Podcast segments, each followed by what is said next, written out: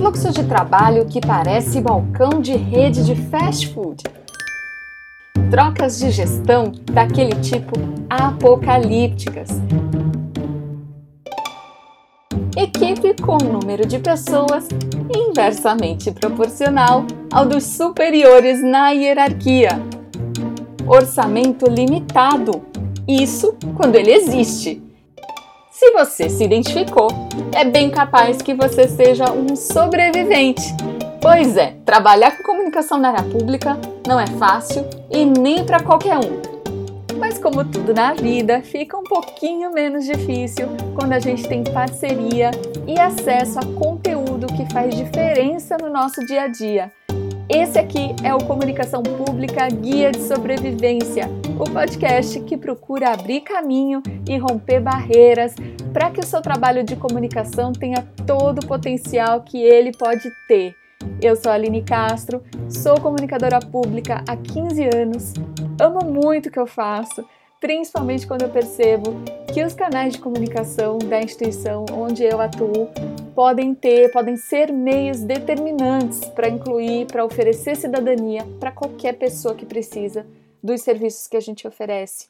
E é sobre isso que a gente vai falar hoje aqui, como garantir que a comunicação nossa de cada dia seja acessível a todos, inclusive para os milhões de brasileiros e brasileiras que têm algum tipo de deficiência. A gente costuma, né, pessoal, encher a boca para dizer que nós, comunicadores, fazemos a ponte entre a instituição e a sociedade. E nesse episódio eu quero que a gente reflita junto sobre se, se a gente realmente está cumprindo esse papel, sabe? Será que a gente está prestando atenção se os nossos canais e o nosso conteúdo estão sendo acessados e compreendidos por quem de repente não enxerga, por quem tem uma deficiência auditiva, uma dificuldade motora ou algo assim? Para nossa super reflexão de hoje, eu convidei duas queridas. Uma delas é a Simone Freire, que é jornalista, tem especialização em gestão de organizações do terceiro setor. Ela fundou em 2009 a Espiral Interativa, que é uma agência digital com foco em causas e acessibilidade digital, e ela é também idealizadora do movimento Web para Todos, que desde já eu convido vocês a conhecerem. Vocês podem procurar o site nas redes sociais, WPT, né, Web para Todos. Ela começou, pessoal, nos dando números muito surpreendentes sobre a população brasileira e a acessibilidade dos sites e das tecnologias no Brasil. E ela também relacionou isso ao contexto de pandemia em que a gente está inserido. Então, ouve só. Os dados do censo do IBGE de 2010 apontam para 25% da população brasileira apresenta algum tipo de deficiência. Isso equivale a mais de 45 milhões de brasileiros. E nesse universo, né, a gente está abrangendo aí todas as deficiências. Então, deficiência auditiva, visual, intelectual e cognitiva, motora e deficiências múltiplas. Então, é, é, é uma quantidade de pessoas, realmente uma grande parcela da população. Uh, houve um recorte, um, um, uma nova releitura em 2018, trazendo um, um, índice de que mais de 6% da população brasileira apresenta algum tipo de deficiência severa, né, que tem a necessidade aí do uso de alguma tecnologia assistiva para realmente exercer sua cidadania no, no mundo digital.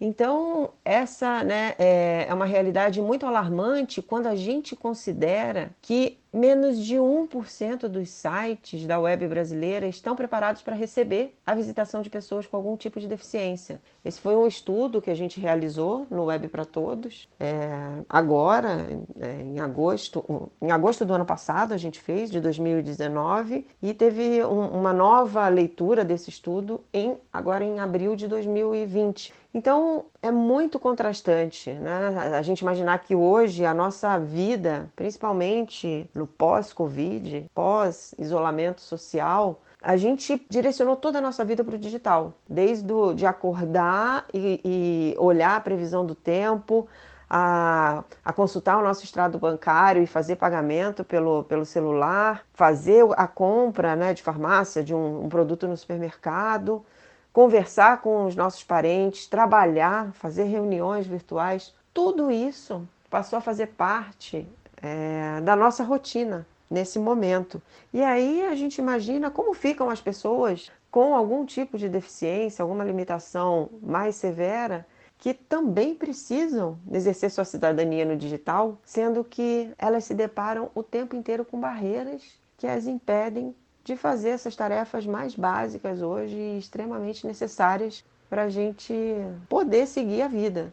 Então é um cenário bastante preocupante, bastante alarmante dessa grande parcela da população estar desatendida nos seus, nas suas atividades mais cotidianas no mundo digital. Bom, conhecendo os meus queridos ouvintes sobreviventes, eu costumo tentar antecipar o que passa aí na cabecinha de vocês enquanto vocês ouvem o episódio. Eu imaginei que talvez vocês possam estar pensando: ah, eu concordo, né? Com certeza a gente tem que prestar atenção em acessibilidade, mas eu não tenho orçamento para isso. Ou então a minha área de TI não colabora.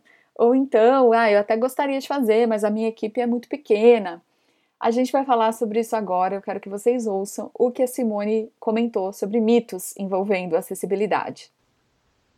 Existem muitos mitos quando a gente fala de acessibilidade digital. Né? Poxa, é, eu tornar o meu site, o meu aplicativo acessível para pessoas com deficiência vai deixá-lo feio, vai ser muito custoso, vai atrapalhar a rotina do meu time de desenvolvimento, de design, de conteúdo. Mito, são mitos. É a falta de conhecimento que leva as pessoas a acreditarem é, que a acessibilidade é algo muito difícil de se implementar. E um deles é realmente de que é muito custoso. A gente costuma fazer uma analogia muito interessante da construção de uma casa. Se a gente está lá, vai construir uma casa é, e você constrói do início, você vai pensar em toda a estrutura, tudo bonitinho ali na planta. Puxa, aqui tem uma escada muito grande. Não, eu acho que não vou colocar essa escada porque provavelmente é, vem algum amigo com um carrinho de bebê. Provavelmente a minha mãe idosa é muito mais fácil que ela suba aqui por uma rampa do que pela escada. E assim a gente vai fazendo aquela construção pensando em um espaço que seja é, bacana para todo mundo, certo? A construção do site e do aplicativo quando a gente fala de acessibilidade, é exatamente a mesma. Então a gente tem que pensar, puxa, no início do projeto, né? Pô, uma pessoa com deficiência visual, como que vai ser a experiência dela se ela entrar no meu site? Ah, alguém que tem uma limitação motora que precise navegar pelo teclado, né? Já que a pessoa não tem um controle é, uma mobilidade tão bacana nas mãos. Então, usar o mouse vai ser complicado. Então, quando a gente começa a pensar né, em todas essas necessidades específicas na construção do projeto, a gente não vai gastar mais por isso. Agora, vamos voltar lá à analogia da casa. Você não pensou, botou aquela escada lá maravilhosa e lembrou que, puxa vida, como é que eu vou chegar aqui agora com um carrinho de supermercado? Então, é possível você derrubar aquela escada e construir uma rampa? É, mas obviamente você vai gastar mais dinheiro, você vai ter mais dor de cabeça, vai ter um retrabalho do que se você tivesse pensado lá no início. E claro, vai ser mais, mais custoso. Então, essa analogia que a gente faz. Uma vez que o seu produto está pronto, aí é impossível acessibilizar? Não, não é impossível. É claro que você vai ter um investimento para poder mexer no código, que talvez não estivesse tão preparado. Vai ter que começar né, a treinar o seu pessoal para daqui para frente pensar de uma maneira diferente, considerando esse público também na experiência digital. Mas dizer que é muito mais caro e é muito difícil se o site já está pronto, isso é um mito, definitivamente. Eu pedi então para Simone nos dar dicas práticas para a gente pensar a nossa comunicação com essa ótica da acessibilidade. Existem uma série de dicas de, nesse sentido, né, para deixar o site mais acessível. E é muito interessante porque geralmente as pessoas imaginam que é, tornar o site, o aplicativo acessível, ou enfim, quando a gente fala de site, a gente está falando de tudo, gente. Loja virtual, blog, portal de notícias, site do governo, é, uma intranet, tá? Então, leia-se aí que sites abrange tudo. É, na verdade, assim, não é algo só de programação. Ah, é, é fundamental que as pessoas que trabalham ali com design, experiência do usuário e principalmente o pessoal que trabalha de, com conteúdo entenda que sim, cada um tem, tem a, sua, a sua contribuição muito importante. Então, a galera que trabalha com design, por exemplo, tem que o tempo inteiro estar tá atenta a, a questões como contrastes de, de cores, que né, está sendo usado na, nas páginas do site, o tipo de fonte, o tamanho da fonte, porque dependendo da deficiência, é, todos esses elementos eles acabam prejudicando a experiência do usuário. Então, carrosséis né, que ficam lá em cima com todas aquelas promoções ou aqueles conteúdos passando rapidamente toda hora, que mesmo quem tem, não tem deficiência tem dificuldade de, de compreender. Então, esse tipo de, de, é, de aspecto né, ali da experiência do usuário tem que ser levado em consideração pelo pessoal que trabalha com design. E se a gente vai para a parte de produção de conteúdo, a maior contribuição né, que os amigos de comunicação podem dar é passar a descrever as imagens. Então, é essencial que tanto os sites quanto as redes sociais tenham descrição das imagens que estão sendo postadas. Por quê? Porque a gente tem 6 milhões e meio de pessoas com algum tipo de deficiência visual severa, que é ou cegueira ou baixa visão, que navegam por uma tecnologia assistiva chamada leitor de tela. E esse leitor de tela, na prática, ele lê o que está escrito ali no texto e fala para o cego poder, claro, é, visualizar, criar na, a imagem né, é, daquilo que está sendo, que tá sendo construído. Então, quando a gente não descreve a imagem, e a gente tem né, muito conteúdo imagético hoje nas redes sociais e nos próprios sites, uh, o leitor de tela ele vai ler o nome do arquivo. Então, imagina que a gente tem uma notícia, tem uma imagem super expressiva, é, de um incêndio, por exemplo, e se não tem nada descrevendo aquela imagem, o leitor de tela vai ler o nome da imagem, e é 329538.jpg e às vezes a informação está sendo passada pela imagem. Então é essencial que as pessoas de comunicação descrevam as imagens para incluir esses milhões de brasileiros na sua comunicação. A hashtag para cego ver, é, ela, é, ela, ainda é bastante utilizada. E o que, que qual que é a, a, o objetivo dela? Como até bem pouco tempo não existia nas ferramentas que a gente usa para as redes sociais, o campo para descrever a imagem, ah, passou-se a usar essa, essa hashtag, porque quando o leitor de telas passa para cego ver, automaticamente o cego entende que ali vem uma descrição da imagem. Hoje ela seria é, desnecessária porque existem os campos de texto alternativo, que só é lido pelo leitor de tela mas nós continuamos reforçando o uso da hashtag porque muita gente não sabe a necessidade dela. Então, é uma maneira da gente evidenciar o problema e trazer essa consciência para a sociedade.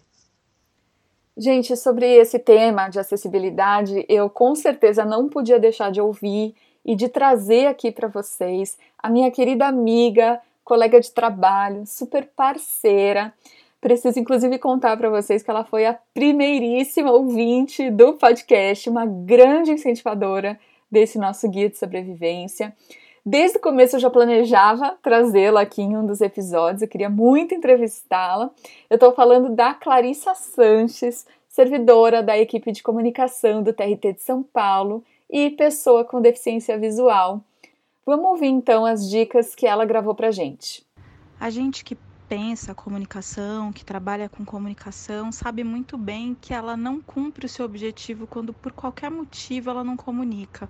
E isso acontece com muita frequência quando a gente pensa nas pessoas com deficiência visual, porque o mundo hoje em dia está muito pautado na imagem.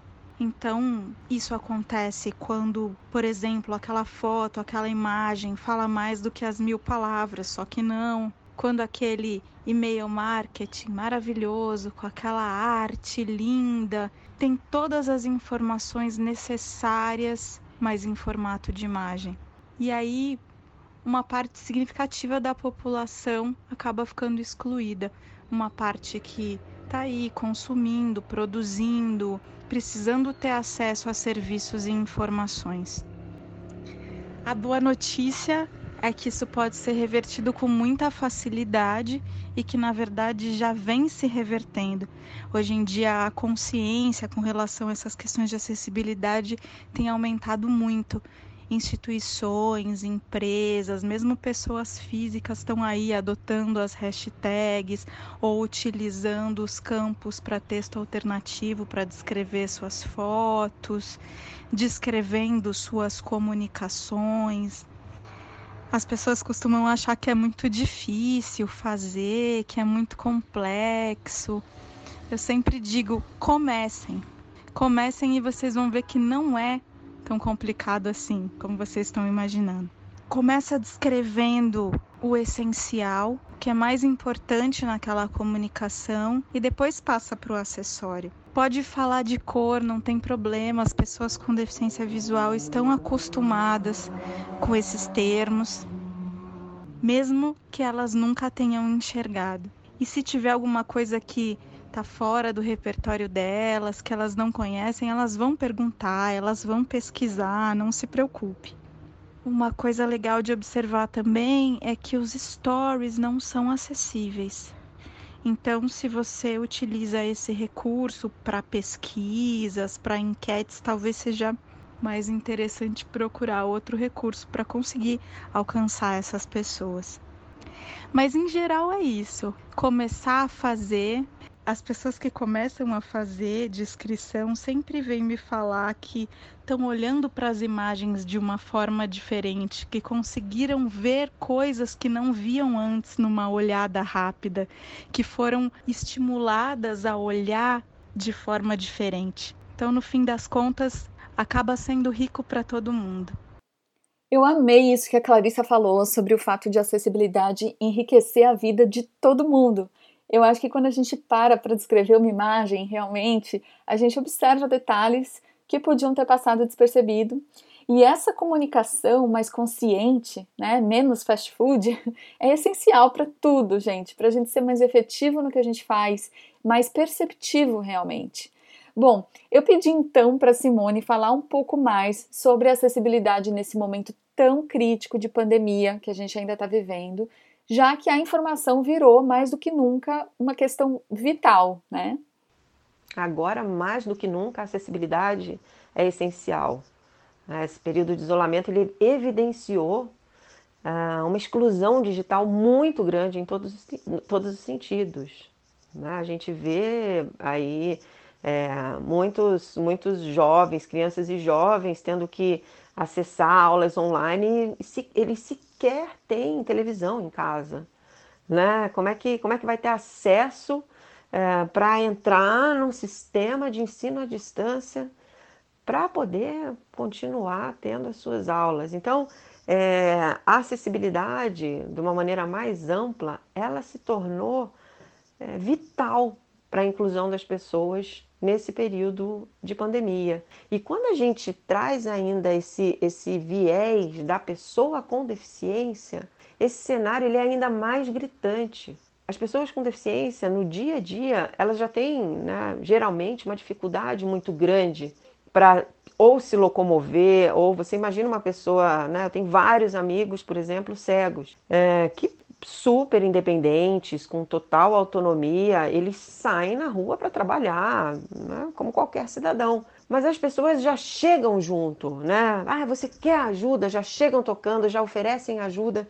Então, até numa, é, é um momento em que agora, mais do que nunca, esse isolamento social é, é, é para preservar a, ainda mais a integridade deles. Só que como isso acontece? Se a pessoa não consegue entrar num aplicativo para comprar um produto na farmácia.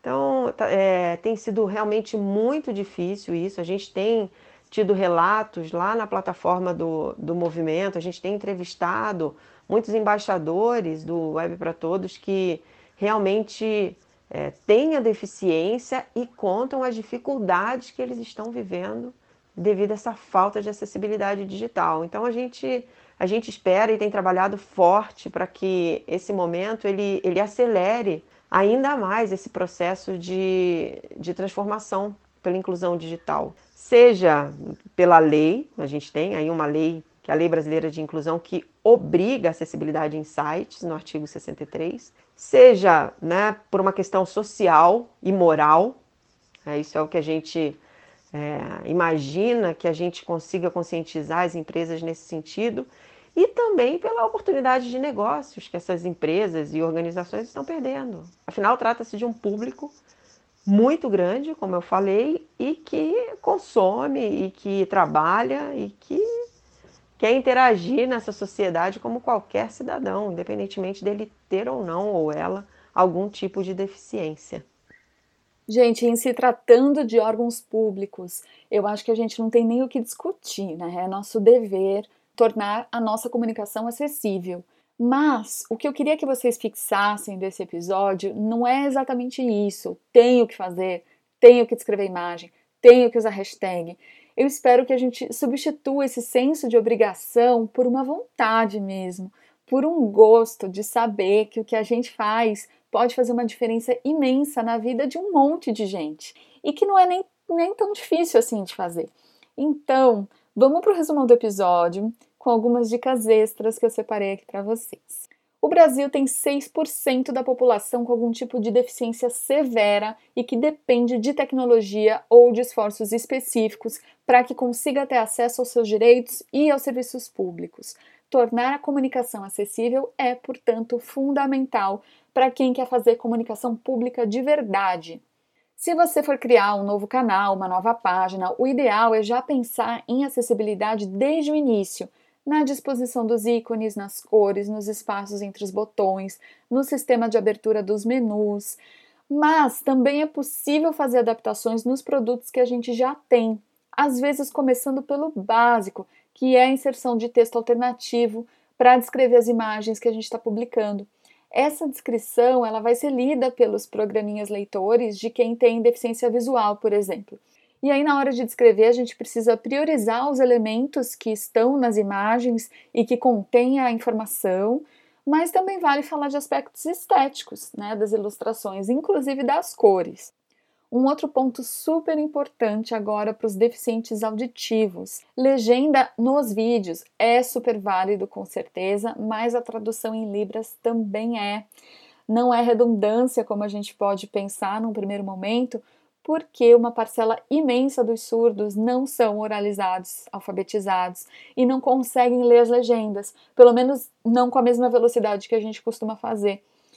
Quando o assunto é deficiência intelectual, a gente volta a falar aqui do tema do episódio 9 aqui do podcast, que foi linguagem simples.